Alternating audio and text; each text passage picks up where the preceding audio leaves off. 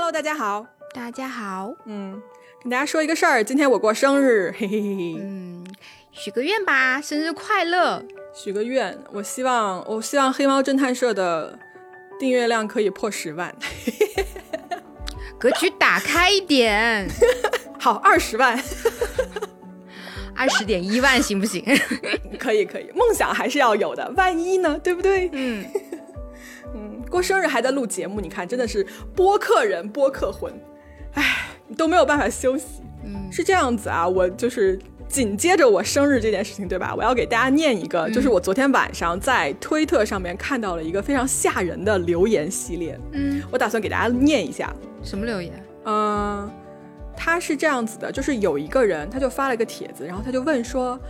呃，大家能不能说一说，就是小孩儿，就孩子们对你说过的最可怕的话是什么？嗯然后这个帖子巨火无比，你知道吗？就好多人留言回复，然后我就看了一下，然后看到一半，我想说，我靠，太恐怖了！我我给大家节选吧，就选随便给大家念几个哈。嗯嗯，就你真的会觉得说，小孩子有时候真的就说出那些话，让你会觉得说他是真的知道自己在说什么吗？嗯呃，念一个啊，就比如说有一个网友叫做 Co Mark。嗯，他说呢，我的朋友在我二十八岁的那一年啊，就突然去世了。嗯然后这件事情呢，对我来说是一个很大的打击，就我至今还无法接受这个事实。他说，大概在六年前的时候，当时我的儿子三岁，然后这一天呢，他儿子就过来问他说：“爸爸，你能不能跟我说一说，就是我出生之前你都干了些什么？”嗯然后这个爸爸就说：“啊，没问题啊，就说啊，你出生之前对吧？我有一个特别好的朋友啊，然后我们每天都去干什么干什么干什么。”然后讲到一半，这个三岁的小男孩就看着他说：“对呀，我记得呀，我们当时不是最好的朋友吗？”就转世，你知道吗？让我想说，哇，不，不要跟我说鬼故事。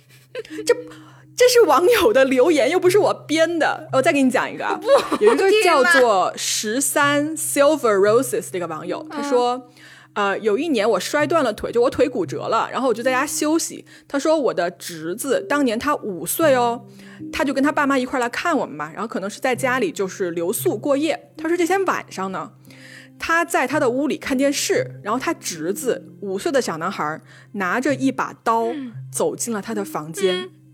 然后这小男孩走进来的时候，看到他还没睡，你知道吗？可能小男孩也吓了一跳。然后他看着他就说：“这小男孩就说，他说哦，你没睡啊？那我一会儿再来。”然后他就走了。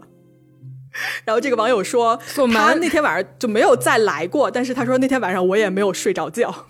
他他要干嘛呢？那小孩儿？我不知道，不知道这小男孩拿把刀进他房间要干嘛。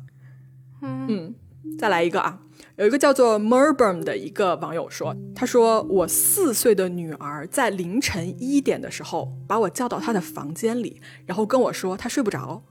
他说：“呃，我很担心角落里的那个男孩儿。”然后这个女孩就指着角落说：“妈妈，你能看到他的眼睛吗？我觉得他真的生病了，我还能听到他妈妈的哭声呢。我们可以不要讲鬼故事了吗？这不，嗯，你这就是鬼故事好不好？是吧？嗯，是鬼故事。哎，嘿哎呀，就开场给大家讲一讲嘛，没关系的，反正又不是我们今天的正片内容，对吧？嗯。还有一个叫做 M I History Dad 的一个网友，他说：“我的女儿在她四岁的时候那一年啊，就是我不听，我不听，我不听，我不听。你不听我也讲，她会半夜，嗯，到我的卧室来，然后钻到她的毯子下面，阴森森的啊。他说，想要找到一个人，必须先失去一个人，然后他就走了。这这女孩贼神我，你知道吗？就，然后她这个人说，我的女儿这样做了三次，每次都这样，然后后来就再也没有发生过了。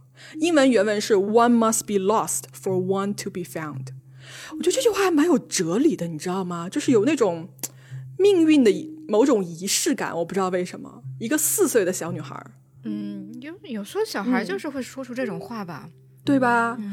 然后还有一个叫做 Word Salad W Cheese，还有，嗯这个人呢就说，他说我的三岁的孩子就经常会坐在房间里面盯着天花板的一个角落看，然后当问他在看什么的时候呢，这个三岁小男孩就说我在看哈哈。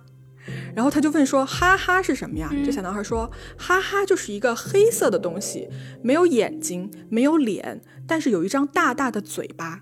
有时候哈哈还会挂在楼梯上对我笑。”嗯，这个故事就这样戛然而止了。哦，这应该是那种小、小孩子的那种什么什么朋友吧，假想有可朋友、能啊、嗯。i m a g i n a r y friend，对。对对对，啊、啊，再讲一个吧，有一个叫做呃 Robo 优凯的一个网友，他说有一天他醒来的时候，发现四岁的弟弟，哎，我发现这小孩都是四岁，哎，就他说四岁的弟弟在厨房里面炒鸡蛋、煎培根，嗯，就就四岁小孩在干这个，然后他爸就过来了，他爸说谁教你的？然后弟弟说你教我的。爸爸说我没有教你这个，然后这个弟弟说那是这个房子里面某一个男的教我的。就就其实，呃，都是因为小孩子能看到另外一个假想的人吧。这个这个假想的人能传授他技能吗？就是煮煎培根、炒鸡蛋。嗨，来，最后最后说一个吧。最后这个我觉得有点心碎，最后这个有点心碎，就是嗯，他说他的妹妹，这个人啊叫做 Coral Jaro 九六幺这个网友，他说我的妹妹在我们家，呃，就是他们家可能是发生了一场火灾，然后这个妹妹就在那场火灾里面就死掉了。然后他说，他妈妈记得非常清楚，火灾发生的那天晚上，妹妹跟妈妈说的最后一句话不是 “Good night, mommy”，、不是晚安，妈妈，她说的是 “Goodbye, mommy”，哦，他说的是妈妈再见。有预知能力。嗯，然后这小孩就后来就没了。哦，然后我看到这，我就觉得哦，好心碎啊。嗯，好，今天的吓人时间到此结束。哦，再见，今天的节目就讲完了，耶！草莓疯了，草莓没有想到我会给他念这个。哇好恐怖啊！我不不行，好吧不是你，你完全没有征兆的跟我说这个，我就很害怕。对呀、因为我跟我跟哦我要在稿子上面把这写出来，那还有什么好吓到你的？我觉得不能一个不能我一个人被吓到，一定要拖一个人下水。等我充完电的，还可以用六天，没事可以不充先。什么东西可以用六天啊？电啊，手机电电，啊啊！你说你们家的电，嗯，你在听恐怖故事，突然开始给你们家电充值是吗？对啊，怕停电。好吧，行吧，嗯，那那行，那那个恐怖故事今天就讲到这儿，我们来开始今天的案子。今天我们讲的这个案子啊，它是号称英格兰这一百年来最让人困扰的案子。这个案子呢，让无数人就是牵肠挂肚，而且是在这一个世纪以来啊，关于这个案子的线索和进展，很多作家呀和侦探都从来没有停下探索的脚步。嗯，每过个大概几十年或者十几年，都会有相关的书籍或者是新的线索出现。关于凶手啊，这个案子的凶手究竟是谁这件事情，一直到今天都是众说纷纭。嗯，是的。而且大家在描述这个案子的时候，经常会用一个词语吧，就是说它是一宗非常完美的犯罪。对，而且这个案子啊，因为它发生的地点是在英国，我之前做相关资料搜索的时候，我都一直想说说福尔摩斯为什么还不来，你知道吗？就这个案子简直就是为他量身定做的一个悬案啊！嗯，对，这个案子呃发生在呃十二十世纪三十年代嘛，我算了一下，福尔摩斯那个时候应该是七十七岁，所以他如果还活着的话，他应该是过来可以判案的，可以破案的。他如果还活着，他活过吗？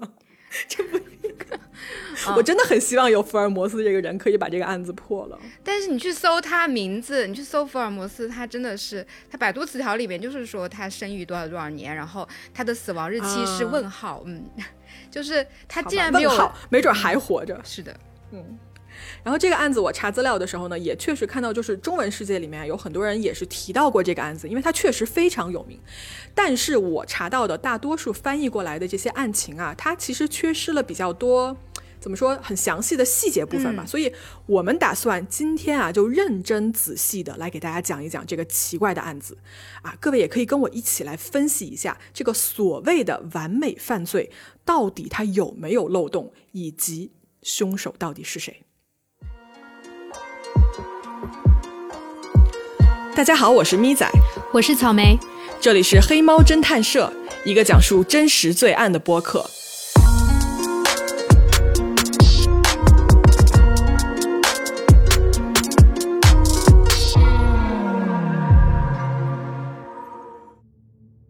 时间呢，我们来到上个世纪的三十年代，地点呢是英国的利物浦。在说故事之前啊，我带大家认识一下我们今天的主人公。这个人叫做 William Herbert Wallace 啊，他是个男的英国人啊，我们就管他叫 William 就行了。这个 William 呢，他出生于一八七八年的八月二十九号啊，是在英国西北部啊一个叫做 Cumberland Million 的地方出生的。他呢是全家的老大啊，有一个弟弟，有一个妹妹。William 在九岁的时候啊，就对这个户外运动啊、什么艺术啊，就表现出很大的热情啊。他比较爱好什么板球、足球，也很喜欢呃什么希腊罗马哲学。哇塞，从小就喜欢这个，还挺早熟的。我觉得，嗯，可能是当时的年轻人，或者就怎么着，就流行学这个，就感觉我们现在年轻人爱打游戏，三十年代的年轻人就爱研究希腊罗马哲学吧，我猜的。嗯，好吧，嗯。然后呢，William 的爸爸他从事的是这个印刷和文具的行业，然后他也是兼职的一个保险公司的怎么说保险代理人吧？嗯，卖保险的。嗯，对。William 呢，在年少的时候啊，还在他爸爸的这个印刷车间里面帮过忙。然后，一八九二年的时候啊，在他十四岁这年，他就离开了学校，开始在一个布商那里就做学徒，学习了大概五年的时间。然后这五年过后呢，他就在这个曼彻斯特啊，就获得了一个职位，是干什么呢？还是跟这个布商有关啊？但是他是为这种英国的武装部队和殖民地，比如说印度啊，还有他的外交部门来提供一些装备、嗯，物资之类的。对，差不多可能是这些啊。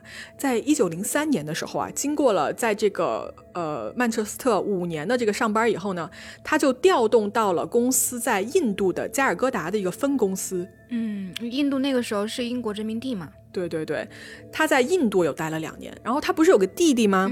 他这个弟弟啊，在上海啊，他当时是在上海呢，为英国政府做一些印刷的工作，所以呢，William 就在他弟弟的建议下，他又搬去了上海，过去给他弟弟帮忙啊。不过呢，这个事情没有做多久。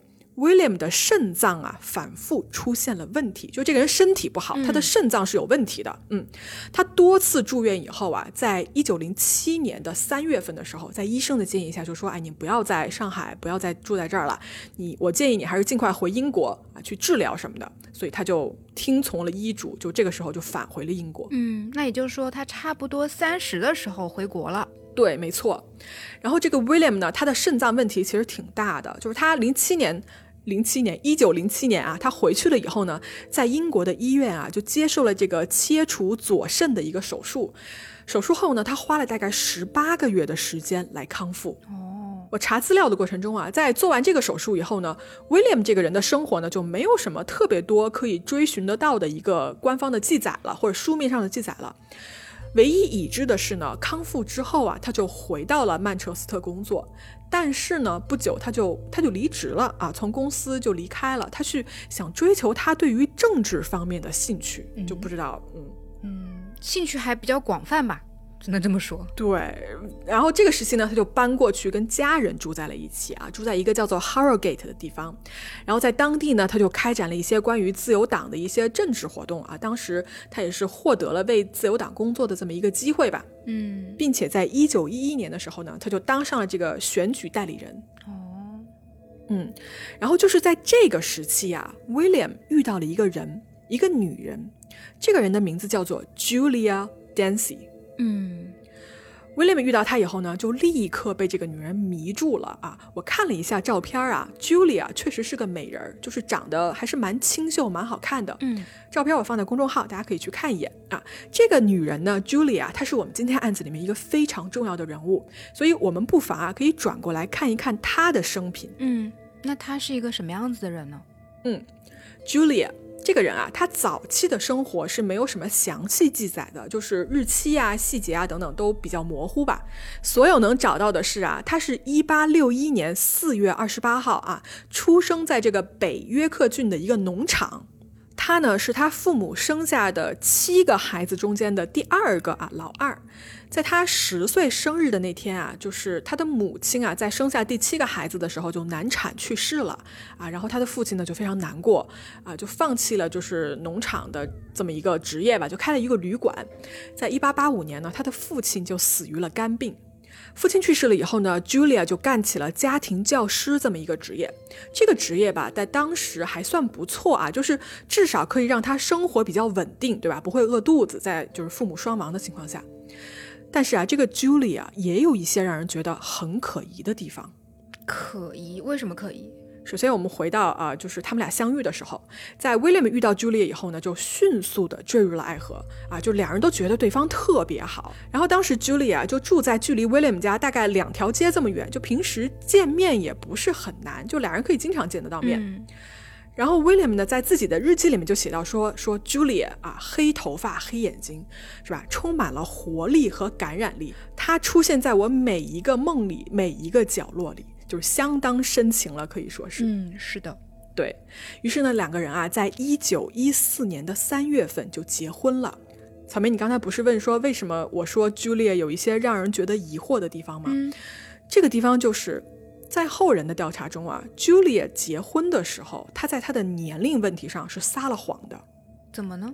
嗯，早期的资料啊是这么说的：说 William 跟 Julia 他们两个是同岁的人，是同龄人。但是其实啊，这个案子发生了大概七十多年以后，被后人拿过来研究的时候，发现，呃，有人找到了 Julia 的这个原始的出生证明，然后证明上说。他其实当年结婚的时候，他宣称他是三十七岁，但是呢，那一年他的实际年龄其实是快五十四岁了，也就是说，他实际的年龄比他宣称的年龄要大了十七岁这么多。哎，他这么多，难道看不出来吗？就离谱，你知道吗？你说如果你骗个什么三四岁，就可能看不出来就算了，但是五十四岁的人说我三十多岁，就。这真的需要你保养的特别好，才有胆子敢这么说谎哎，我觉得。嗯，但是有的时候确实，三十四十五十，有的时候不是特别的明显，特别现现代啊，可那个时候也不知道。那个时候我我不知道，因为其实我看我认识很多姐姐，就是其实人到了五十多岁看起来还是非常年轻的。但是我觉得这是亚洲人的天赋异禀，你知道吗？就是对 很多白人就五十多岁就非常老了。是的，我我个人的刻板印象啊，大家不要喷我，但我我所看到、我所观察到的现实世界确实是这样子的。所以，而且我也不明白他为什么要撒谎呢？嗯，对，是个谜哦。对啊，就是。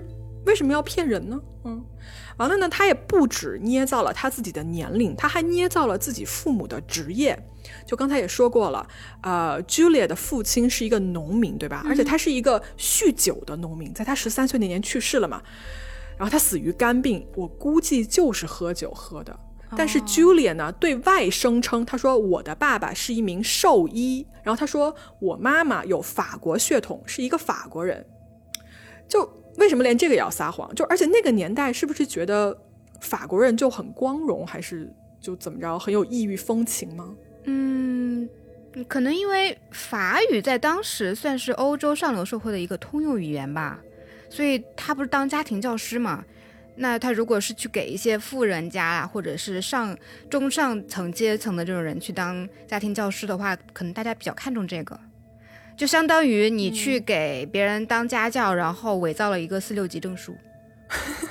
原来是这样，是吧？明白了。嗯，但是她没有必要跟她老公撒这个谎啊，她又不给她老公上课。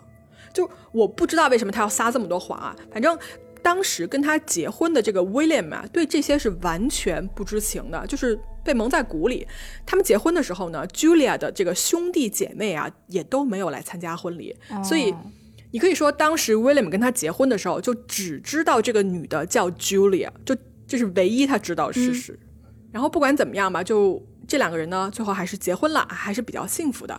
婚后呢，呃，William 就跟他的爸爸一起就搬进了 Julia 在这个 Harrogate 这么一个公寓里面。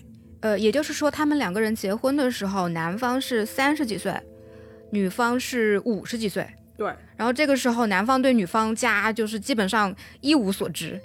对，然后结了婚之后，老公带着公公一起住进了老婆家里面，这么个情况。啊，对，概括的很准确啊。然后呢，在一九一四年的时候啊，这个时候战争就爆发了啊，所有政党的这个工作呢就暂停了。然后刚才说过了，对吧？William 在自由党他的这么一个工作也就没有了。于是呢，他就想响应号召啊，想为这个国家而战。但是由于他早期啊做过这个肾脏的切除手术，所以他身体方面的问题呢，让他没有办法参军。他连续申请了六次参军啊，都没有成功，不让你去。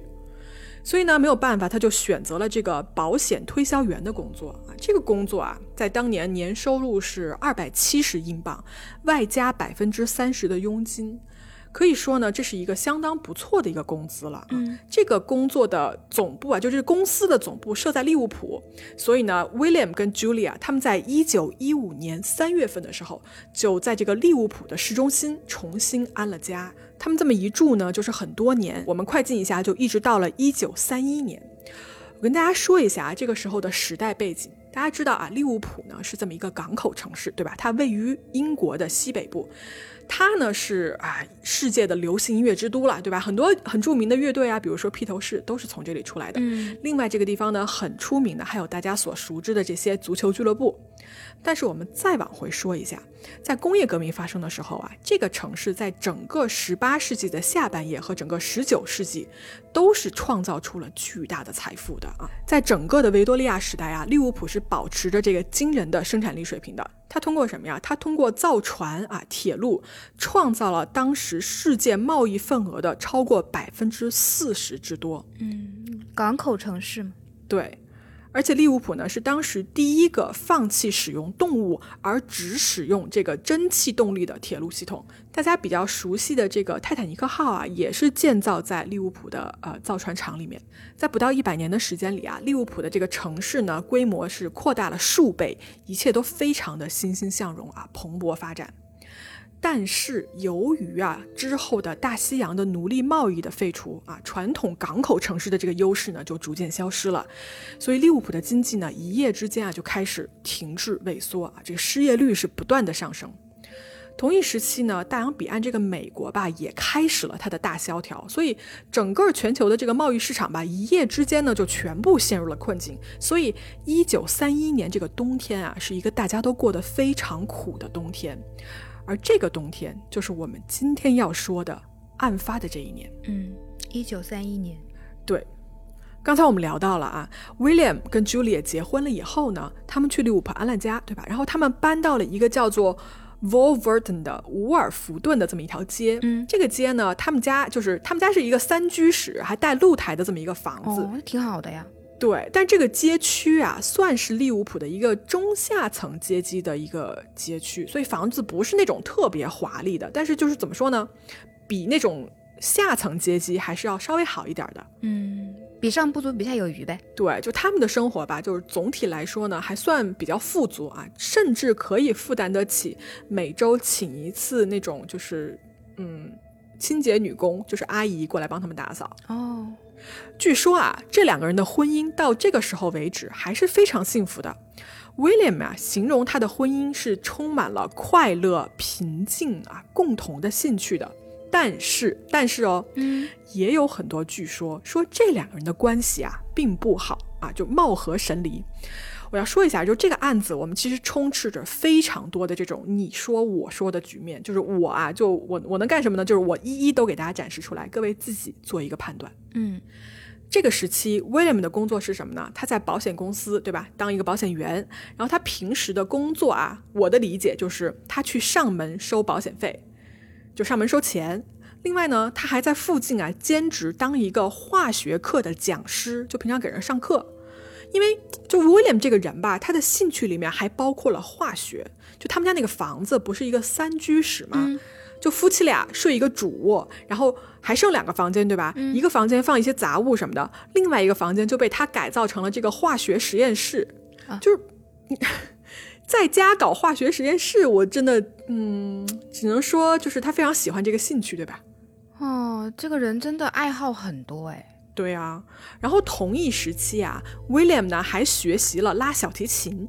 为什么呢？因为 Julia 妻子 Julia 会弹钢琴，所以夫妻俩呢经常一个拉小提琴，一个弹钢琴啊，搞一些什么就是合奏啊、小合奏什么的，琴瑟和鸣。就你知道吗？这个听起来就真的非常好，你知道吗？就两个人兴趣爱好啊，有部分是重合的，又可以一起做一件事情，就听起来真的挺不错的。嗯，就关系还是很不错的样子，听上去。对，还有一件事情是什么？William 呢，跟他的朋友啊，这个时候呢，一起创办了一个国际象棋俱乐部。他自己呢，每周都会去两次啊，就过去跟人下棋或者比赛什么的。嗯，这个国际象棋俱乐部啊，地址是位于一个叫做北约翰街二十四号的一个地下室里面。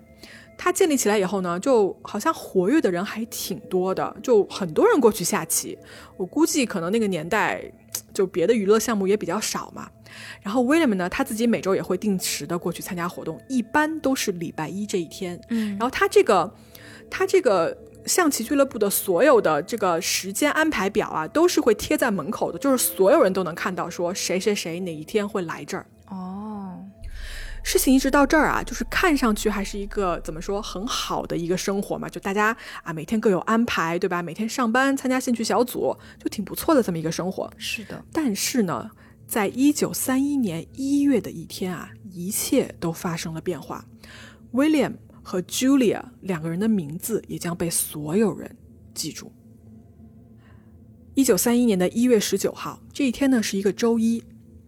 利物浦啊，连续下了一周的暴雨，然后这一天呢天气也不怎么好，就非常潮湿，然后风也很大。嗯，那么这一天啊，我们来从时间线上跟大家说一说发生了什么。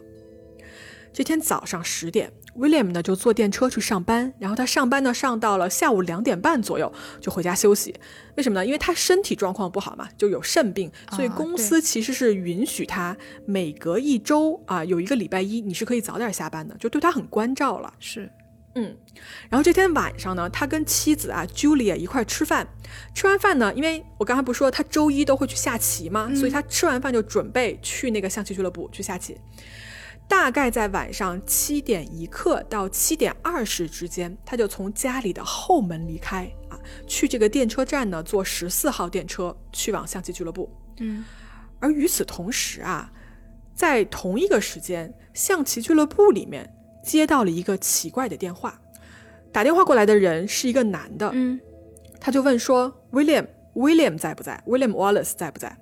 然后这边接电话的呢是俱乐部的一个工作人员，他说：“哦，他说那个 William 先生还没有来，然后我们这会儿呢就是比赛快开始了，也不确定他来不来，要不您就晚点再打过来。”但是电话那端的那个男的呀，他并没有要挂断的意思，他说：“嗯，要不你帮我留一个口信儿吧，就是等一下他来了以后，你帮我告诉他。”然后服务员就说：“好呀，好呀，那个我帮您留啊，你想留什么？”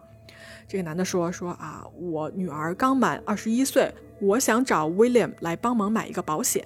嗯，等一下，我有个疑问，为什么买保险他要打电话打到俱乐部来找他呢？不能打到家里面吗？对，其实这是一个很奇怪的点，因为我觉得，如果你又知道他是个保险员，又知道他这个时候在象棋俱乐部的话，说明这个打电话的人对 William 的这个时间安排是非常非常了解的，至少他是很了解这个人日常在干什么的，对吧？对，而且他也可以打电话到呃公司找他也行啊。而且如果是说真的是要买保险的话，为什么要晚上呢？就是也买保险也不是什么急事儿啊。嗯，这个男的呢，他就在电话里说：“他说你这样，我给你一个地址，你让 William 先生明天晚上七点半的时候到这个地址来找我。然后这个地址是什么呢？是叫做 Man Love Garden East Twenty Fifth，呃，翻译过来就是仁爱公园东口二十五号。完了，这个服务员就说：好，那个我记好了，请问您怎么称呼？完了，这个人就说：啊，说我叫 Quantroff。说到这儿，我停一下，就我想跟大家说一下，就是。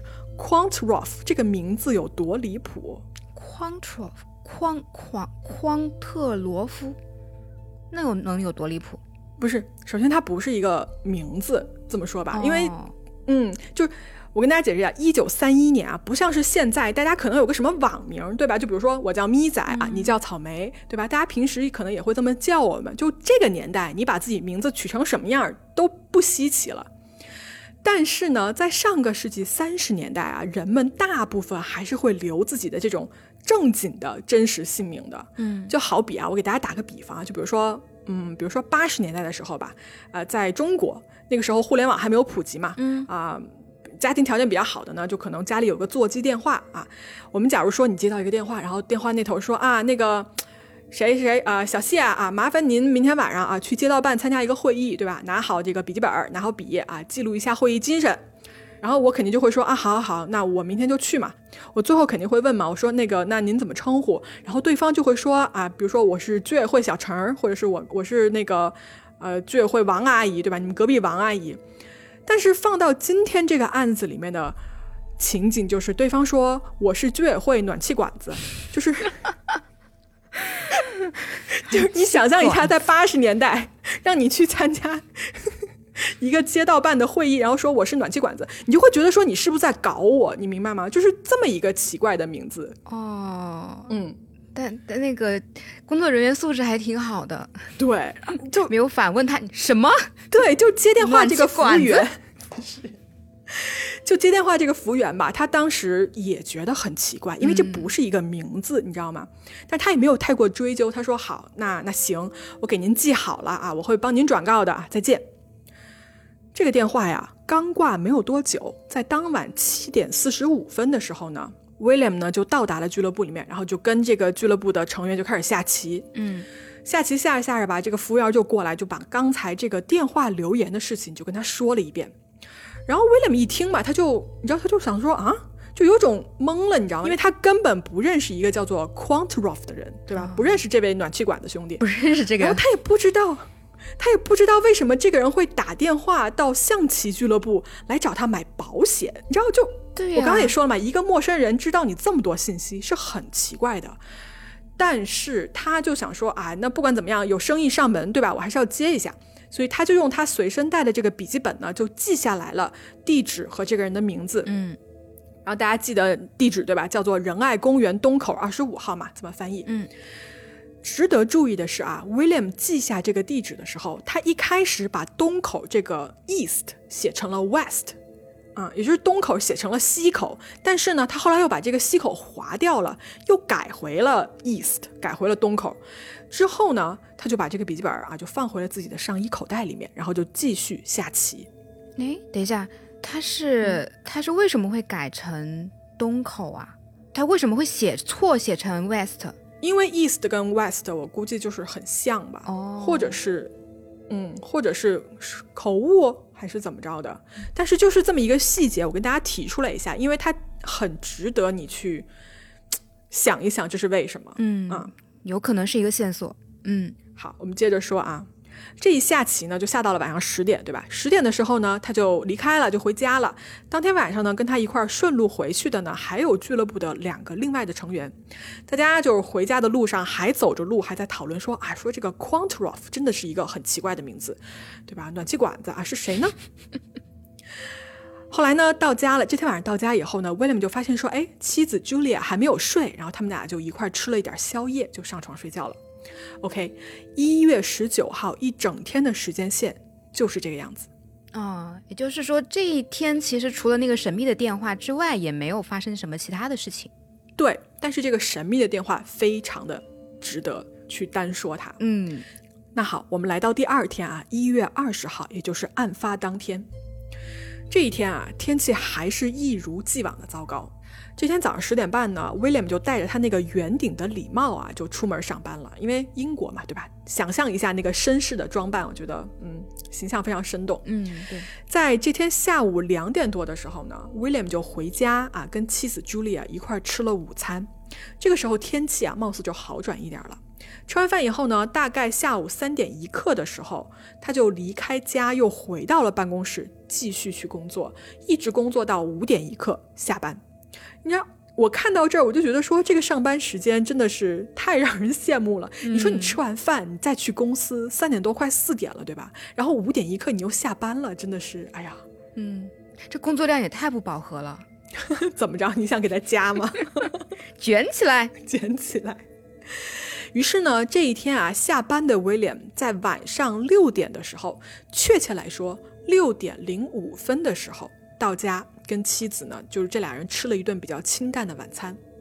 吃完以后啊，威廉突然想起来，昨天不是有一个奇怪的一个对吧，暖气管子给他打了一个电话嘛，对吧？让他去一个地址去找他。然后他就虽然他觉得不太对劲，但是威廉呢还是打算说啊，出于礼貌吧，或者是出于就是我还是想收这份钱，想做这个生意，我还是过去看一眼啊，我去一趟。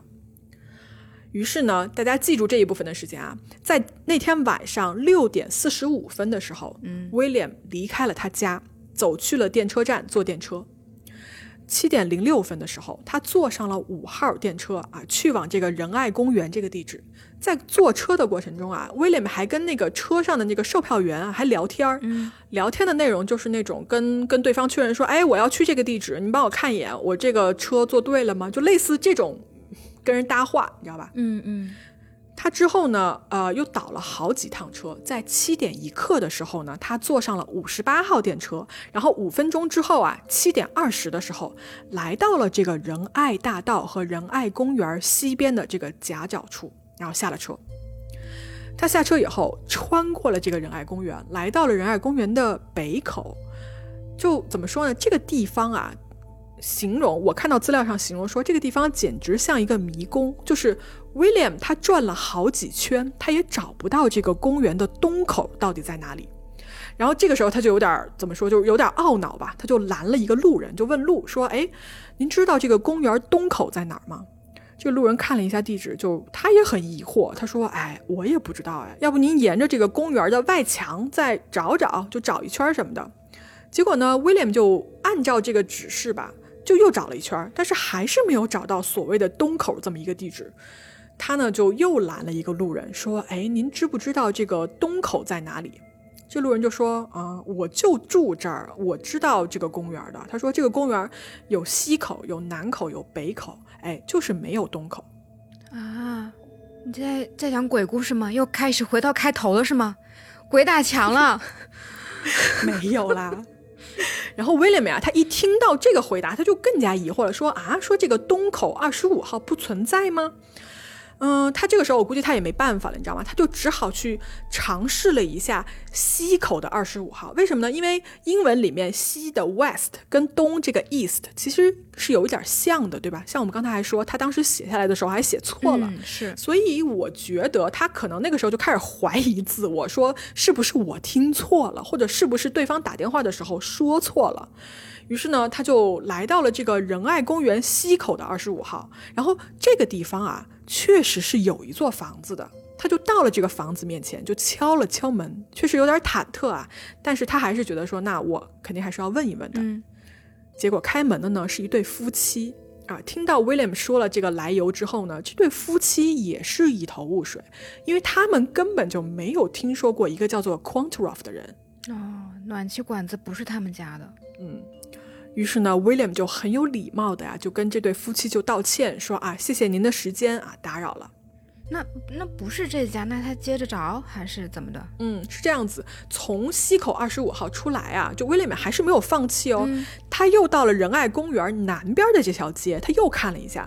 但是啊，他发现仁爱公园南口的这条街上所有的门牌号全都是双数的，是没有二十五号的。然后这个时候，威廉就突然想到说，哎，那我能不能问一下我们公司，就是他们保险公司不是会有一个人负责这个片区吗？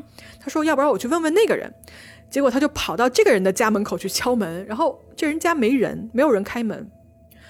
于是这个时候他怎么办呢？William 就去找了一个警察。这位警察呀，确实证实了，呃，最开始路人告诉他的，说确实没有仁爱公园东口这个地址。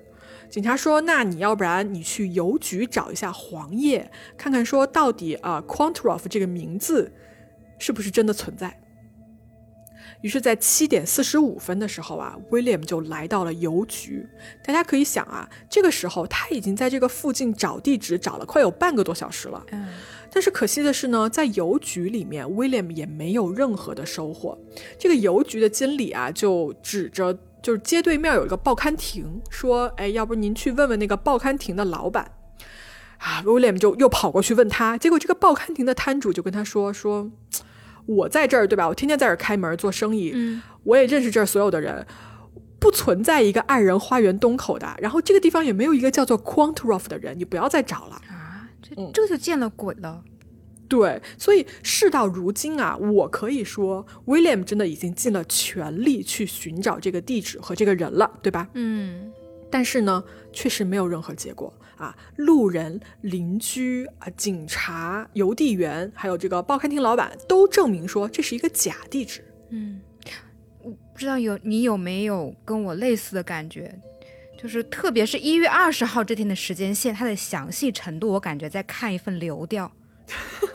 有没有几点几分在什么饺子店什么？是的，对，是的，对，就是就跟大家说一下啊，上面我们说的这些威廉遇到的所有的人，每一个人都有特别详细的真实姓名。我真是没有想到一个快一百多年前的一个案子，给我看出了流调的感觉。嗯，他是，嗯，确实非常详细的这么一个对，证人的列表啊，包括他的时间点、时间线，人在哪儿做了些什么。是的，但是因为你知道吗，在整个找地址、找人的过程中间啊，William 真的跟很多人对过话，哎，嗯其实我是想说什么呢？是这个找地址的过程中间呢，虽然看起来他找的很认真，就你想，他从上电车开始就不断跟这个售票员就开始说话聊天，对吧？到了这个仁爱花园的地址以后呢，也是尽可能的跟不一样的人说话，所以这件事情在后人的眼里看起来，这是有一点点刻意的感觉，他是有意让人记住说我来过这儿，但是他为什么要这么做呢？大家听我往下说。嗯在这天晚上八点十分的时候，找不到这个 Quandra 这个人的 William 呢，就决定回家。然后他倒了好几趟电车以后呢，在晚上八点四十五分的时候，到达了自己家的这一条街。这个时候啊，已经疲惫不堪的 William 呢，就拿着这个钥匙就准备开门。但是呢，就刚把这个钥匙啊插到这个前门门锁里面的时候，William 就发现说，哎，转不动，这个门啊被反锁了。然后他就取下钥匙，走到旁边这个厨房的窗户面前啊，就想说通过这个昏黄的灯光，外面这个路灯往里看，看看有没有什么状况。嗯但是就什么都看不见，没有人。然后这个时候啊，William 干了一件事情，这个事情我觉得是有一些存疑的。他干什么了呢？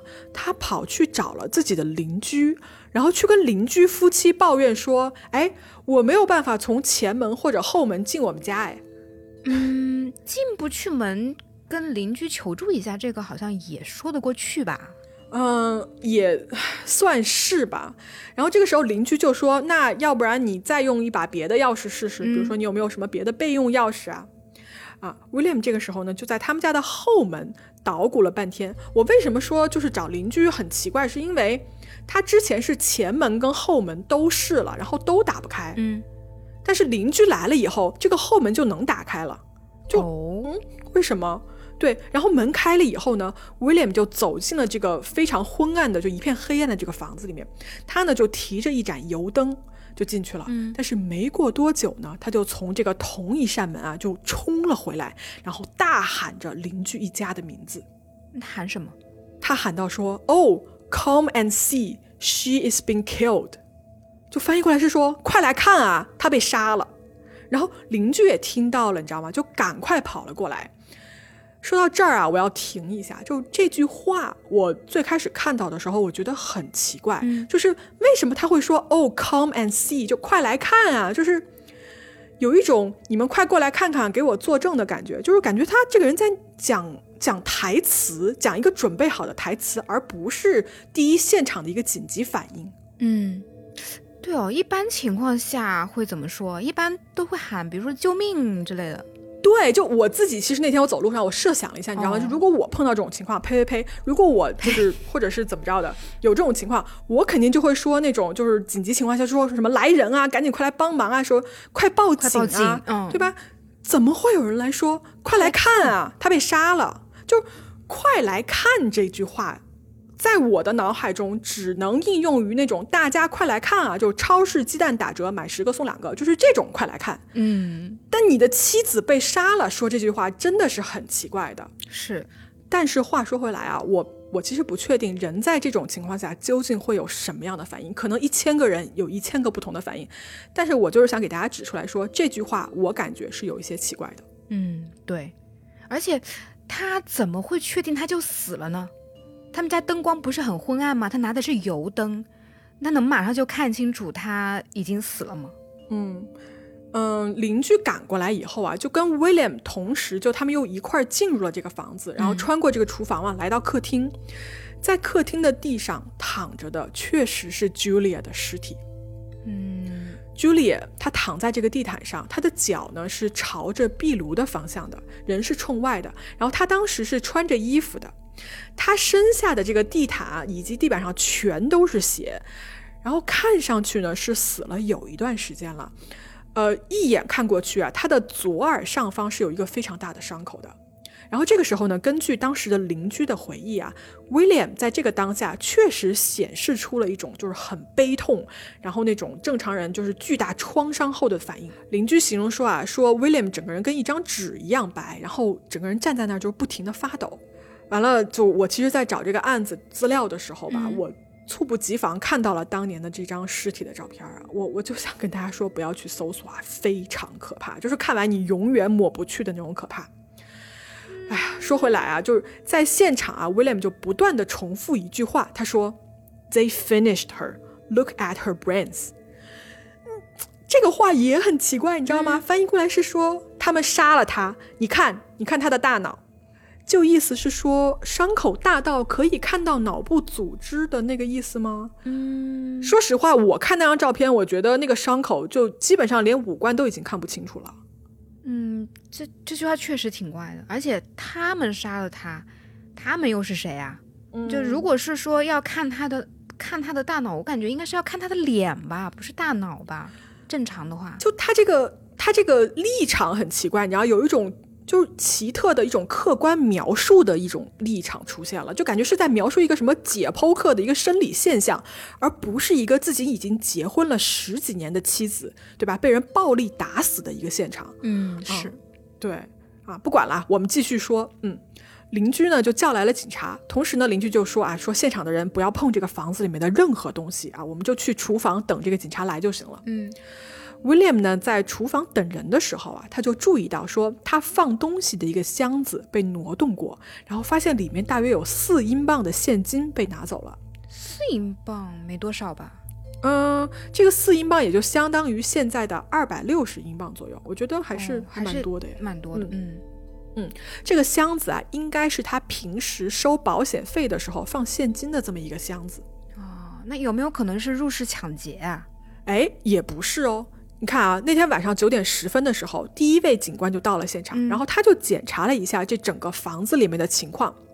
这两个房间啊，首先它没有什么不对劲，只是 Julia 就死者啊存放个人物品的房间有一些凌乱，然后他的帽子比如说散落在房间里面呀，这个被褥呢从床上被拉了下来啊，枕头掉在了地上，但是啊，除此之外什么都没有被偷。就是 Julia 的手提包也还在厨房里放着，然后他们也检查了这个包里的东西，全都是原封不动的放着的，包括现金都没有被偷。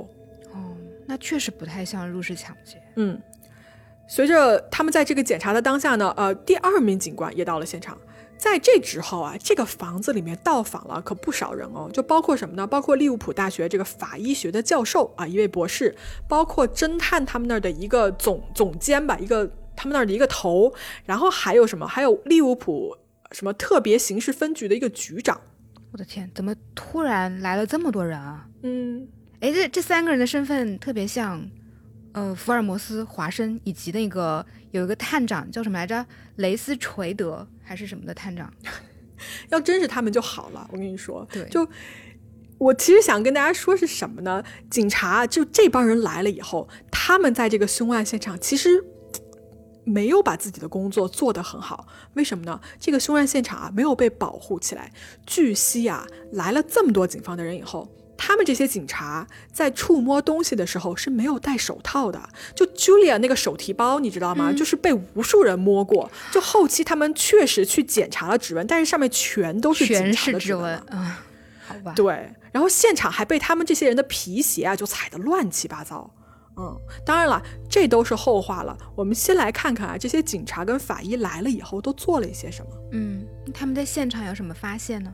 嗯，首先呢，他们检查了 Julia 的尸体，发现啊他身上没有防御性的伤口，嗯，就是他头部许多击打的这个伤口啊，是他脸朝下，就这个人已经躺在地板上了，然后这个凶手还不停的打他的头。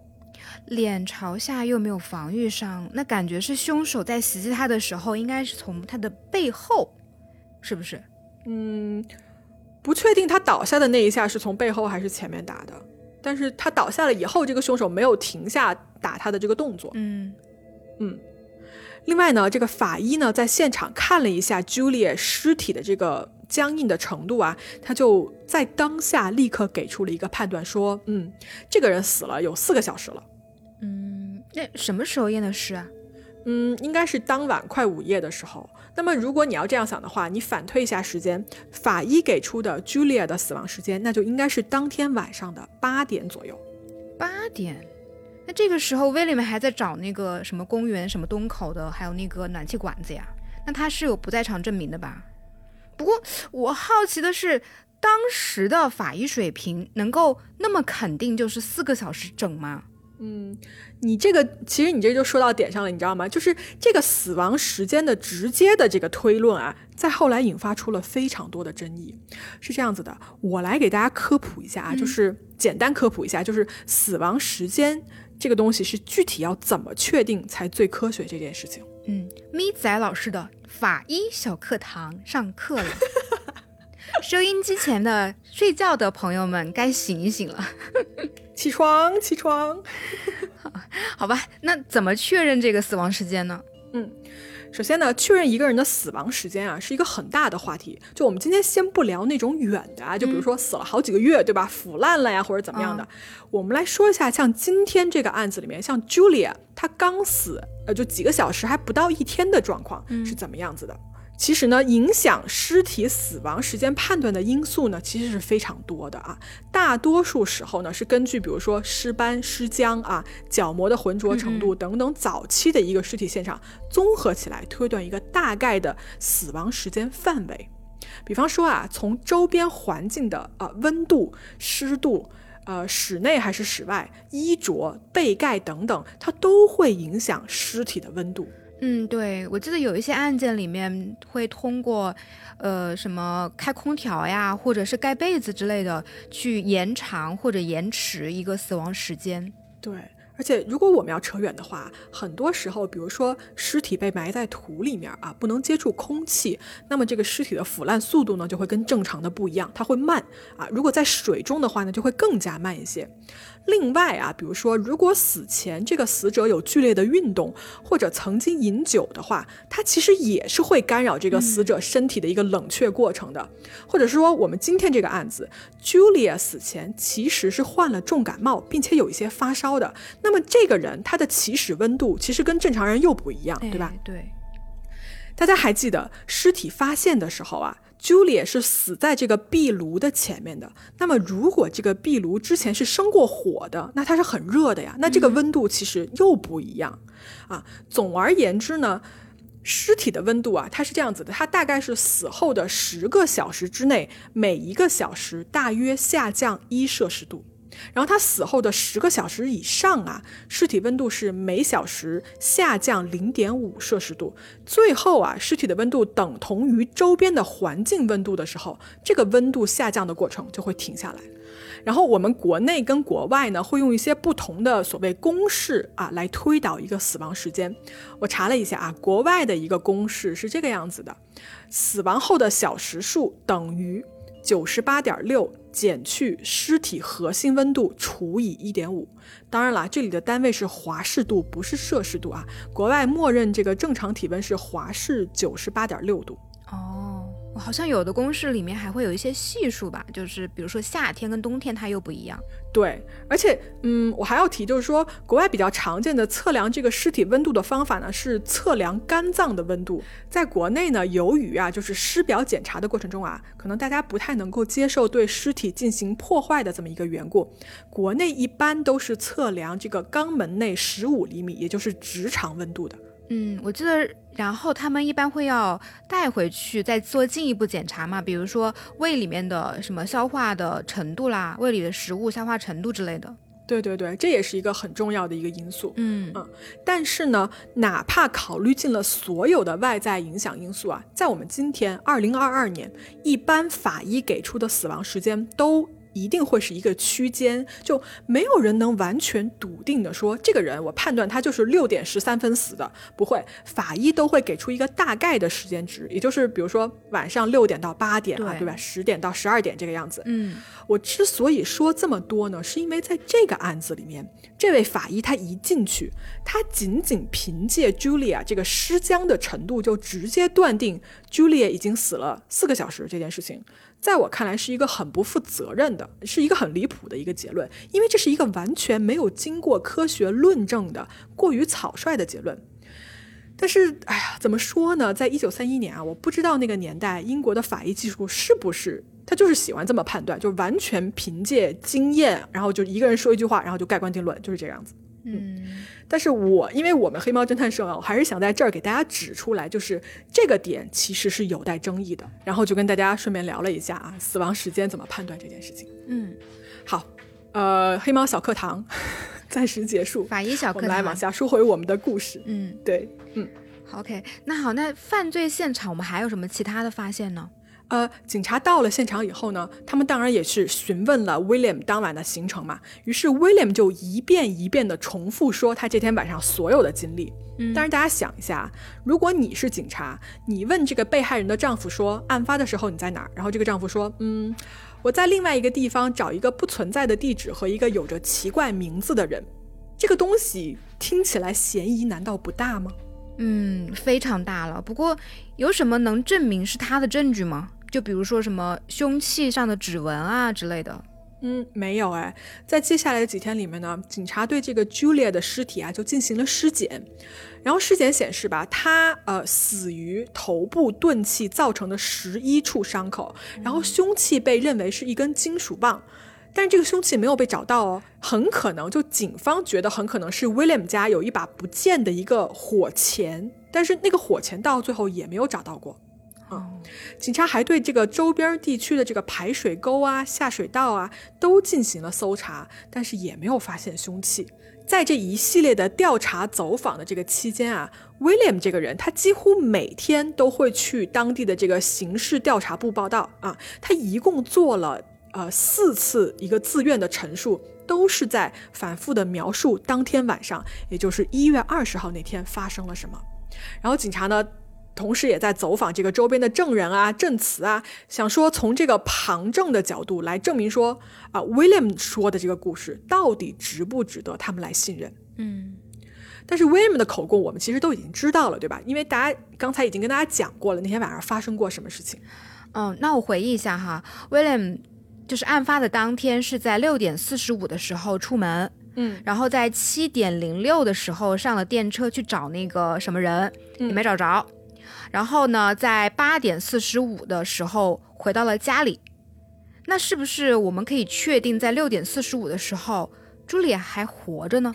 是这样子，有一个关键的证人啊，这个人叫做 Alan，他是一个十六岁的送牛奶的小男孩。嗯，哎，十六岁不是小男孩了啊，就这个男孩呢，他一直给 William 他们一家送牛奶，然后他是一个当晚在六点四十五分还看到过 Julia 的人。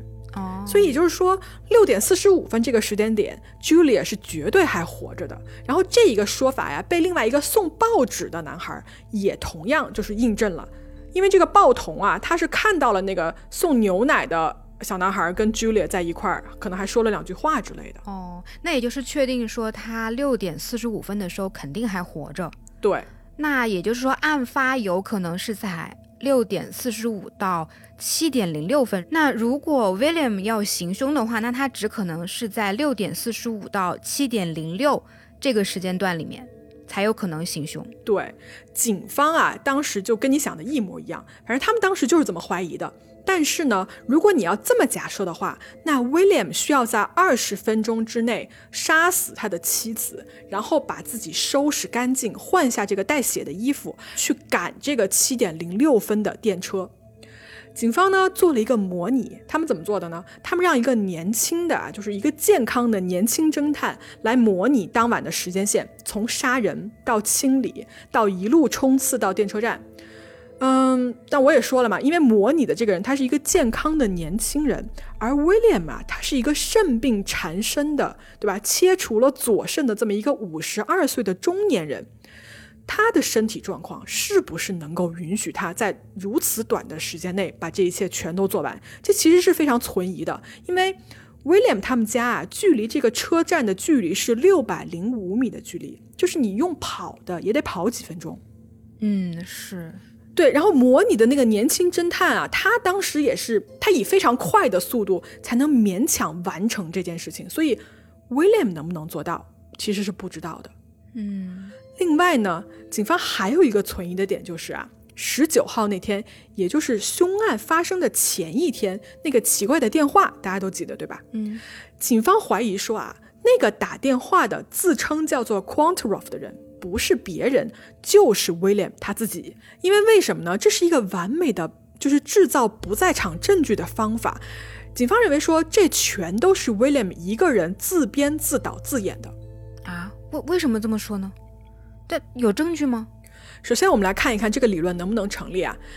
呃，警方他们找到了这个电话打过来是从哪儿打过来的？他是从一个电话亭里面打过来的，而这个电话亭哦，离 William 家非常近，只有三百七十米的一个距离。哎，那这就很有意思了。大家记得吧？在十九号那天，就案发前一天嘛，William 是在七点一刻到七点二十之间出门去俱乐部下棋的。对。那么这个电话是什么时候打去俱乐部的呢？七点二十分。哦，我们假设他在七点一刻的时候离开了房子，走了几分钟的路，对吧？走了三百零七啊，三百七十米。嗯，他很有可能啊，七点十八分或者七点二十分就在那个电话亭里面，然后他自己亲手打了这么一个奇怪的电话。警方呢也对这个做法啊进行了一次模拟，发现说这个是可以做到的。但是啊，在俱乐部接电话的那个服务员啊，他坚称说。电话里那个男人的声音绝对不是威廉，因为跟他平常听到的威廉说话的声音是完全不一样的。声音是可以伪装的嘛？嗯，比如捏着捏着嗓子啦，或者是呃换一种语气语调都可以啊。嗯，我觉得有可能吧。反正这一点呢就存疑，因为警方啊虽然也跟我们一样是这样怀疑的，但是。警方同样没有任何证据可以证明说这个电话确实就是 William 自己打的。另外呢，对现场的这个勘查啊，以及对 Julia 的这个尸检结果表明啊，凶手对于 Julia 的攻击是非常凶残的。这就导致一个什么结论呢？就是说，不管这个凶手是谁，在他行凶以后啊，以他的这个暴力程度，他一定会全身都被溅满了鲜血，因为他们家啊就。那个离得很远的墙上都全是血，那怎么可能在一个就是击打距离的凶手身上，可不可能是干干净净的嘛？嗯，但是警方对这个房子周围的水槽以及它的排水管全都进行了检查，发现那天晚上啊，他们全都没有被使用过，以及呢，警方还发现说啊，就是当天这个房子里面的厕所和洗手池都是没有被使用过的痕迹的，那就。那凶手是满身血走出去的吗？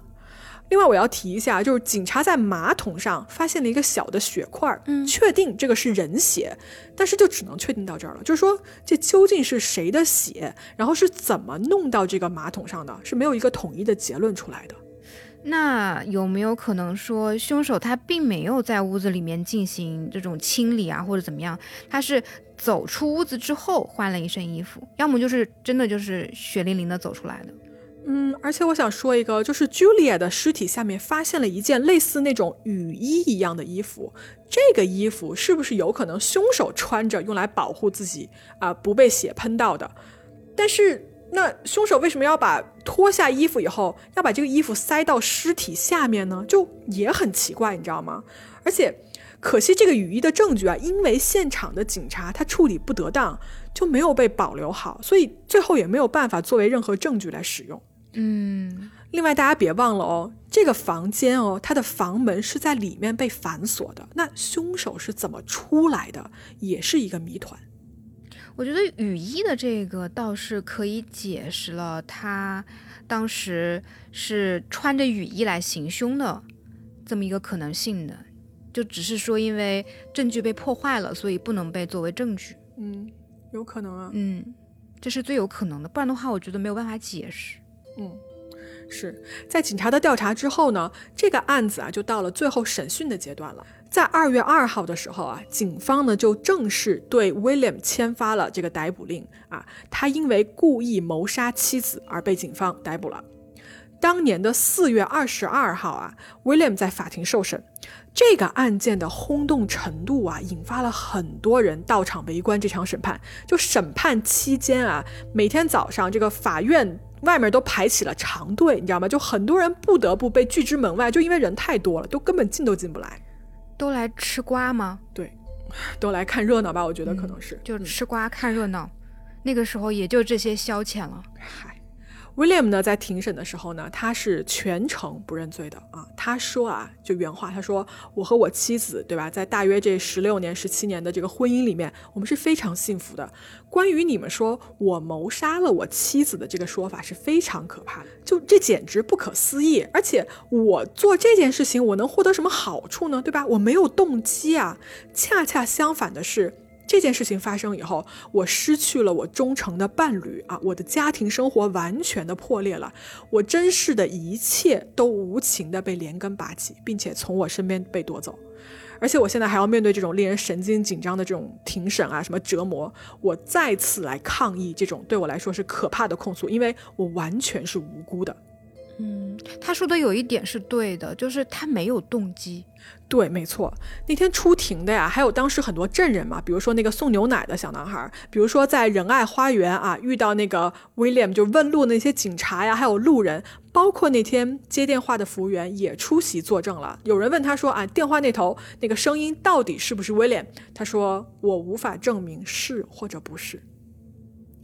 在庭上呢，检方就说这个案子我们认为就是 William 干的，然后他们就把之前啊，就我们刚才说过那些警方怀疑的这些论点，全部在庭上重复了一遍啊，比如说 William 给自己打了个电话，对吧？又比如说啊，案发那天六点四十五到七点零六分，有二十分钟的时间，你可以杀人，可以清洁，可以再去赶上电梯去找那个地址。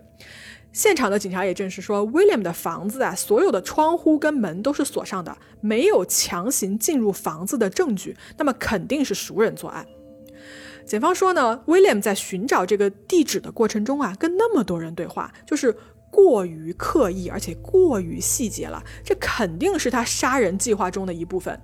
目的就是为了让这些路人给他提供不在场证明，而且这个所谓不存在的地址呢，真的是一部非常好的棋，因为你可以用这个理由来问无限多的路人，就每个人都可以帮你作证，说你确实当时你就是在那个地方啊，你不在凶案现场。然后检方还说，如果这个犯罪确实是入室盗窃为钱来的话，那这个小偷真的是全世界最糟糕的小偷了。因为这个屋子里面很多贵重物品根本就没有被人动过，而经过调查呀，锁也是没有事儿的。那又来了，对吧？熟人作案，那为什么那一天 William 到家以后还要找那么多人，包括邻居一起来开门进屋呢？这表明什么呢？表明 William 啊，可能只是在用他的邻居来当另外一个现场的证人而已。嗯，就有一说一呀，就我觉得这会儿检方以上所说的一切听起来都还是有几分道理的，但问题就来了，检方没有任何实质性的证据，他们所说的一切全都是推断出来的。嗯，我觉得检方说的有一个我比较赞成的，就是我觉得肯定是熟人作案。嗯，没错，对，但是到底是不是 William 的话，我觉得这个。嗯，没有办法，证据没有办法显示。对啊，于是呢，在四月二十五号，经过这个短暂的一个当庭审判以后，William 被判有罪。就这个陪审团啊，经过了一个用了很短的一个时间，就一致决定说 William 犯有谋杀罪。然后他当年英国那个时候还是有死刑的，William 被判处绞刑，然后执行日期就在下个月。啊，大结局啦？没有，反转了。判决下来以后，William 就上诉了。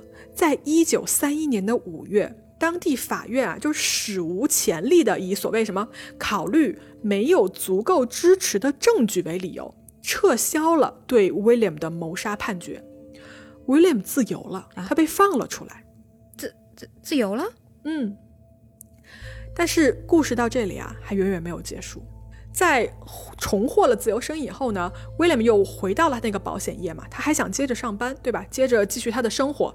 但是他发现啊，在利物浦的每一个人全都认识他啊，而且所有人都觉得他就是一个杀人犯，所以他就一直受到各种各样的骚扰，让他的工作啊、生活啊，全都没有办法继续下去了。嗯，确实可想而知啊，这么一个轰动全城的一个案子。对呀。然后威廉很多啊，他以前的这个客户都都避开他，你知道吗？然后他会收到很多那种仇恨的邮件啊，还有发过来的人身威胁啊，所以他后期呢就不得不在这个公司的总部呢就从事一些文书的工作。与此同时呢，他就把房子呢搬到了利物浦市中心外的一个小平房里面啊，就逐渐离开这个公众的视线。他的私人日记啊，其实记录了很多他对失去妻子的一个痛苦，以及就写了一些，比如说他们是不是会在来世来重聚啊，什么之类的这些内容。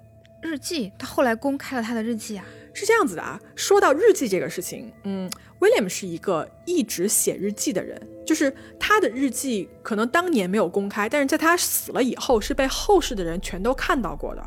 就是他在跟 Julia 结婚的这么多年里面，他是一直坚持写日记的。然后在他的这个日记里面啊，对于跟妻子的关系描述这一部分呢，是描述的非常和睦的。他们唯一的一次吵架是因为 Julia 买报纸买的太多，然后两人因为这个事儿吵了一架，就这个而已。哦，嗯，我不知道为什么买报纸买太多要吵架，就可能当年报纸是一个比较贵的东西吧。啊。也有可能吧，就是那种家长里短的吵架，就看你不顺眼，吵两句那种。对对对，没错。然后有一天深夜，打个比方啊，有一天深夜，就是 Julia 迟迟没有回家，然后 William 就在日记里写说，他非常担心，想说啊，会不会 Julia 就遇到车祸啊，或者是外面摔倒了怎么样？他甚至还因为这个原因去当地的警察局查看了一下，当天晚上是不是有事故报道。最后那篇日记，他写到说：“知道他安然无恙的时候，我就放心了，我就解脱了。”看起来还是很爱他妻子的，很关心他妻子的。对呀，而且你知道吗？就在凶案发生的前两年，一九二九年五月十五号这一天的日记，他写到说：“Julia 提醒了我，今天是我们结婚的十五周年纪念日。我想我们都不后悔结婚，我们相处的很好，很幸福。”嗯。不过也有一种可能是说，他通过日记里面不断的强调这种美好，然后其实是因为他在现实中不美好呢。对，就很多人说啊，说那对吧？你你是不是写假日记嘛？你就是这个意思嘛，对吧？就是你想杀 Julia，你是经过多年的精心谋划，所以这个日记也是假的啊。这是你 William，就是你国际象棋里面的一招棋而已。但是呢？这个日记从他俩结婚前就开始写了，就是 Julia 死的时候，他俩结婚了十七年，快十八年。那如果真的这个日记全都是假的话，我在想说这盘棋是不是下的太大了？就你写这么多年的假日记，我觉得一个可能性不大，而且就是完全没有没有这个必要啊！你写十八年的假日记，就是为了有朝一日把他杀了吗？这得忍多少年啊？嗯，会不会是人格分裂啊？啊，又开始，脑洞，脑洞环节到啊！来，我先我先说完啊，我先说完，你最后开脑洞。嗯，然后后来这个 William 啊，如果大家想问的话，他后来怎么样了呢？他在一九三二年的冬天啊，就是来年的冬天，他的肾脏呢又再次出了问题。根据啊一位当年他的工作同事在后来一九八一年的时候发表了一个证词，来表明说那一年 William 他拒绝了一项可以延长他生命的手术。就他不，他不想活了。我觉得，就他不想去治了。然后他在一九三三年的二月二十六号去世了，死因是尿毒症跟肾炎，然后享年是五十四岁。这个时候，距离他上诉成功不到两年的时间，嗯，然后他就死了。最终呢，他是被安葬在了这个安菲尔德公墓啊，跟他的妻子 Julia 葬在了同一个坟墓里啊，葬在了同一个坟墓里面，那应该还是说。爱的吧，那这不是他能决定的，谁葬就是谁决定呗，或者是他自己想这么做吧，不知道啊。但事情到这儿呢，就是当事人全部都去世了嘛，嗯，所以这桩凶杀案啊，到最后其实是不知道威廉究竟是不是凶手的。但是如果大家听到这儿啊，觉得这件事情就这么结束了，那肯定不是这样的。哦，还有后续啊？有。这个案子作为一个谜团啊，就多年来一直困扰着千千万万的人。在近一个世纪以来，有无数的调查员和新闻记者都曾经就是尝试去解开这个谜题。我们来给大家说一下，这个案子后来其实是又出现了一个嫌疑人的啊，新的嫌疑人。嗯，是这样子，在上个世纪啊，就是六十年代的时候，有一个犯罪学的作家呢，他叫做 Jonathan Goodman。他对这个案子呢重新进行了一个调查，他找到了一个人，这个人啊曾经跟 William 是在一起工作的一个同事啊，保险公司的同事。嗯，当年在一九二八年的时候，William 不是肾病犯病嘛，他身体不好，这个同事呢就曾经帮 William 完成过一些他手上的工作，但是后来 William 发现说，这个年轻人收了保险费以后，他不上交给公司，就自己给吞了。呃，后来因为种种原因吧，公司就把这个人给解雇了。我查到的资料是说，威廉没有去告发这个人，但是不确定这个两个人之间的关系到底是怎么样的。这个罪案类的作家啊，在他的一本叫做《呃 The Killing of Julia Wallace》这本书里面提到了这个人，这个所谓的同事。但是呢，六十年代出版的这本书里面呢，没有明确的写出这个同事的名字是什么，就是这个人到底是谁。时间呢又过去二十年，在一九八一年的时候，有一个叫做 Roger Willers 的一个独立电台的新闻编辑，他干了一些什么呢？他顺着前面这个罪案类作家啊留下的线索，接着往下查，他找到了这个同事的名字，这个人叫做 Richard Perry。这个人大家注意一下，他其实是本案中间比较重要的一个人。嗯，是这样的啊，原来呢，早在 William 被警察逮捕的时候。William 就跟警察提供过 Rachel Perry 这个人的名字，说这个人很可疑，就是警察同志，你们去查一下他啊。他为什么会可疑呢？那这个人是谁呢？嗯，Richard 这个人啊，他出生于一九零九年的一月十二号，是利物浦的一个本地人。他呀，就是家庭条件比较好啊。他父亲是一个公司的财务主管，然后他也参加过一战，是一个老兵。Richard 啊，他从小就比较叛逆，他是一个有前科的人哦。他上学的时候推倒了这个建筑工地的围墙啊，造成了很大的这种损失。他好像是因为呃损坏财产，在这个少年法庭就被判过有罪。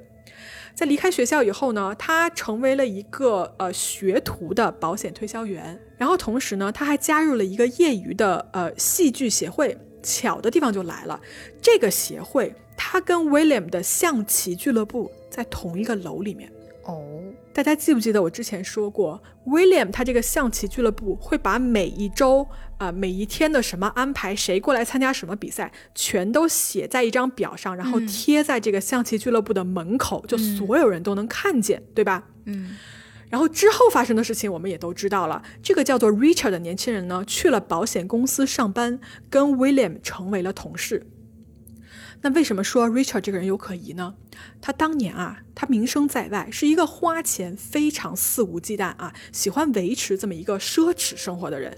你知道，就每次 William 收了保险金以后，都会放在他们家的一个现金的箱子里面。嗯嗯。但是 Richard 这个人，他是非常熟悉 William 家的这个房子的内部结构的。估计这俩人平时可能私交不错，或者是说去他屋里做过客，嗯。包括 William 他平时的这个习惯啊什么的，他都非常清楚，而且他也认识 Julia，他认识 William 的妻子 Julia。那也就是说，他满足熟人作案的这个条件。对，同时呢，这个 Richard 还知道，呃，William 平时去象棋俱乐部的一个坐席。嗯，那么他应该是有条件去计划这样一个杀人事件的。对，而且你想，以他对 William 的了解。呃，以及对他这个 schedule，他的这个时间安排的了解，他完全是可以去打那个奇怪的电话的，对吧？嗯，是的，嗯。而且如果大家听到这儿还觉得这个 Richard 的嫌疑只是一般的话，接下来的一个发现，我觉得可以让很多人都觉得说，Richard 杀人的嫌疑绝对要比这个 William 大很多。那为什么呢？因为案发的那天晚上啊，有目击者的证据表明，Richard 把他的车啊开到了一个洗车房进行清洁。就本来吧，就大晚上的，你知道吗？就过来洗车就很奇怪了。但是呢，这个洗车房的老板就还是照做了。结果啊，在清洗 Richard 车辆的过程中间，老板在车里面发现了一只被鲜血浸透的手套。血，对，这就很奇怪了，对不对？首先，案发当晚你半夜跑去洗车，然后你车里有这个带血的手套，是怎么回事？嗯嗯，那大家可能就问了，对吧？为什么这么有力的证据，警方却不跟进呢？对啊，因为啊。那天晚上，Richard 他也有不在场证明，并且呢，给他做证明的这个人啊，就是 Richard 当时的未婚妻，一个叫做 Lily 的女人。呃，谋杀的那天晚上呢，Richard 他的口供是这样子的，他说：“我去了我的父母家，然后一直待到晚上八点。啊，八点以后呢，我就去邮局买了香烟，然后去一家什么商店问了一些什么收音机啊、电池之类的事情。”八点半我就前往了这个电影院接了我的未婚妻 Lily 啊，在 Lily 家呢，从九点待到了十一点，然后我们就回家。这是他当晚所有全部的经历，他甚至都没有跟警察提到过洗车这件事情。嗯，好吧，嗯，于是警察就。到这儿啊，他们就放弃了这根线，因为在后世呢，也有人猜测说啊，因为当时这个案子的影响过于坏了，就是他被关注的非常多，其实警方压力也是很大嘛，他们急于破案，所以他就不惜一切代价想给这个丈夫，也就是 William 定罪，所以即便没有直接的证据跟动机，警方还是想就是我们怎么样能把这个丈夫 William 送上法庭，然后就舍弃掉了。这个嫌疑人 Richard 的这一部分线索。啊，嗯，完了，这个 Richard 啊，他一直活到一九八零年，他是他最后是因为心脏病去世的，他一直到死啊都没有承认过说自己跟这一宗谋杀案有什么任何的关系。不过记得吧，刚才我说过，一九六零年不是有一个罪案的作家，他写过这本书嘛？嗯，其实这个作家呢，他是去找过 Richard 的。在一九六六年的时候啊，这个作家把 Richard 堵在了他们家门口啊，跟他对峙过。根据当年那个作家在书里面的描述是说，Richard 对这个案子的细节了解的相当的详细，并且啊，就他连当年的那些证人，后来哪些人还活着，哪些人去世了，他全都一清二楚。他跟作家的原话是说：“他说我永远不会谈论当天晚上到底发生了什么。”除非你给我两千英镑，也就是现在的大概三万八千多英镑这样子。哦，那他记得详细的话，那说明他非常的关注这一个案子。对，对，嗯。但其实吧，对于 Richard 这个人的嫌疑以及对他的关注，其实不是在一九八一年这个呃这个电台的这个调查记者。出了这本书以后才被人注意到的。其实往回倒的话，他的嫌疑在三十年代就有人注意过了。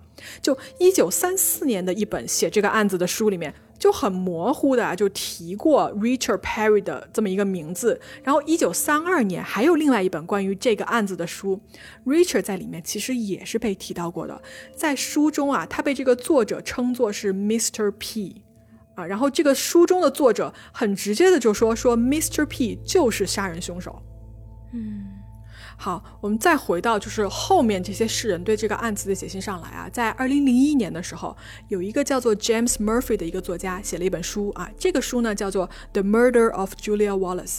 在这本书里面呢，虽然这个作者啊他认为 William 才是杀人凶手，但是呢，这个作者他是第一个发现了 Julia 年龄作假的，就是谎报十七年的这个年龄的人。在这本书里面，他还提到了一个发现是什么呢？就大家记不记得，Richard 这个人他的不在场证明是当时的未婚妻 Lily 提供的，对吧？对。但是在他调查的时候，有一个叫做 Olivia 的女人出现了。这个女人她发誓说，案发当晚，Richard 跟其他一些人是在他们家待着的，从五点到八点半。就这就很奇怪了，你知道吗？为什么两个不在场证明？对，就虽然这个新的不在场证明也能证明说 Richard 不在凶案现场，但是为什么 Richard 和 Lily 要对警察说谎，要去做伪证呢？就很奇怪。而且我也不知道这个 Olivia 到底为什么要去发誓说这件事情。嗯，在这以后啊，二零一三年、二零一七年、二零一八年这几年，全都有关于这个案件的书籍出版，每一次都是不同的作者在书中提出的呢，都是完全不同的这种理论啊、猜测。就大家感兴趣的话，我可以把这些书籍列表全都放在我们公众号的文章里面，你们可以去看一看。嗯，我呢大概瞄了几眼啊，无非这些作者的猜测就是两个，要么就是 William 是凶手。要么就是 Richard 才是真凶。嗯，我也觉得只有两种可能吧，嗯，也没有第三者了。那如果 William 是真凶的话，就嗯，回到我刚刚开始的那个猜万用脑洞，就是他有双重人格，嗯就是他写信、他写日记的时候，那个时候应该是他的一个比较温良的那种人格吧，嗯然后。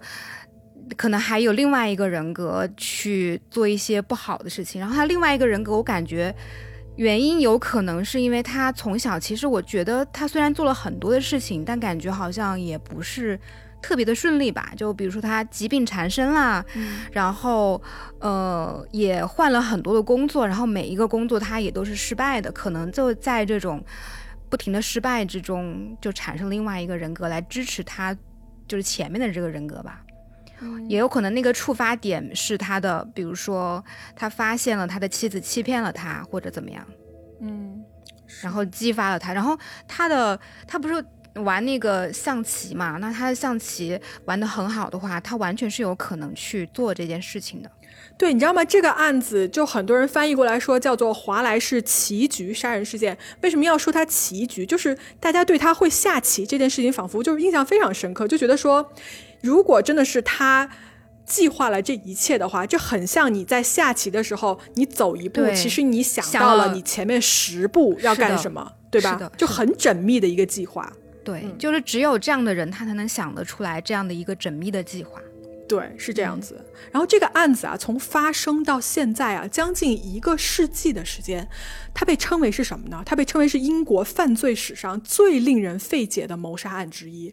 然后它还被称为是犯罪学的经典啊，不可能的谋杀案，因为就是。这个案子就，如果 William 无法做到的话，那其他人大家觉得也同样无法做到。而且很多后世的人评价说啊，这个一九三一年的这个华莱士案被认为是经典的英国侦探小说，就是到处都是迷宫般的线索嗯以及这种虚假的信息，除了凶手的身份，没有人能知道之外，而且。有一句话就翻译过来，就是他有个 quote 翻译过来说：“杀死华莱士夫人，也就是 Julia，这个人获得了少数凶手的殊荣，他是一个完美的罪行。怎么完美呢？他没有被发现，他无法解释，他没有动机，并且他无人知晓。那好，我们呢跟大家就是从头到尾，对吧？细细的把所有东西都描述了一遍之后，我想知道大家怎么看。就我们告诉了你所有的案件细节，对吧？一一列出了，大家觉得你们心中究竟谁是凶手呢？在那个风雨交加的1931年的冬天的夜里，究竟是谁杀死了 Julia Wallace？而那个电话里的奇怪的陌生人又究竟是谁呢？欢迎来评论区来告诉我们你们的想法。然后结尾的时候，我想说一个，就是福尔摩斯真的不来吗？我都快等了一百年了，他确定他不想破这个案子吗？哎呀，福尔摩斯不来的话，Polo 也可以啊，嗯，或者嗯，马马普尔小姐也可以啊。实在不行，打电话给柯南让他来。对，跨国跨国找援助。行吧，嗯，反正我们今天呢又讲了这么一个大悬案啊，然后希望大家破案愉快，在群里面也可以直接来说一说你的想法啊，期待你们的那个时间线，还有什么脑思维洞思维导图，嗯嗯。好，就那就没事了。啊，你去吃生日饭了。这位跟好，我去吃生日饭，我去吹生日蜡烛吹了，生日蜡烛许个愿，我们明天就破一百万明。天就破十万，想啥呢？好啦，拜拜。好，那我们今天就这样啦，嗯我们下期再见哦，各位，拜拜。拜拜。我为什么要对着空气招手？空气白白。空气白白。